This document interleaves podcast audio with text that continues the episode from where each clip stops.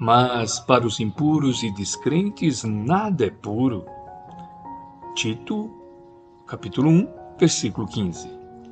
Guardemos cuidado. O homem enxerga sempre por meio da visão interior. Com as cores que usa por dentro, julga os aspectos de fora. Pelo que sente, examina os sentimentos alheios. Na conduta dos outros, supõe encontrar os meios e fins das ações que lhe são peculiares. Daí o imperativo de grande vigilância para que a nossa consciência não se contamine pelo mal. Quando a sombra vagueia em nossa mente, não vislumbramos senão sombras em toda parte. Junto das manifestações do amor mais puro, imaginamos alucinações carnais. Se encontramos um companheiro trajado com um louvável apuro, pensamos em vaidade. Ante o amigo chamado à carreira pública, mentalizamos a tirania pública.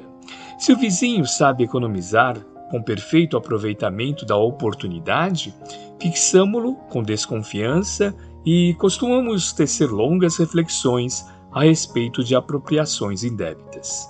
Quando ouvimos um amigo na defesa justa, usando a energia que lhe compete, relegamo-lo de imediato à categoria dos intratáveis. Quando a treva se estende na intimidade de nossa vida, deploráveis alterações nos atinge os pensamentos. Virtudes nessas circunstâncias jamais são vistas. Os males, contudo, sobram sempre. Os mais largos gestos de bênçãos recebem lastimáveis interpretações. Guardemos cuidado toda vez que formos visitados pela inveja, pelo ciúme, pela suspeita ou pela maledicência. Casos intrigados existem nos quais o silêncio é o remédio bendito e eficaz, porque, sem dúvida, cada espírito observa o caminho ou o caminheiro, segundo a visão clara ou escura de que dispõe.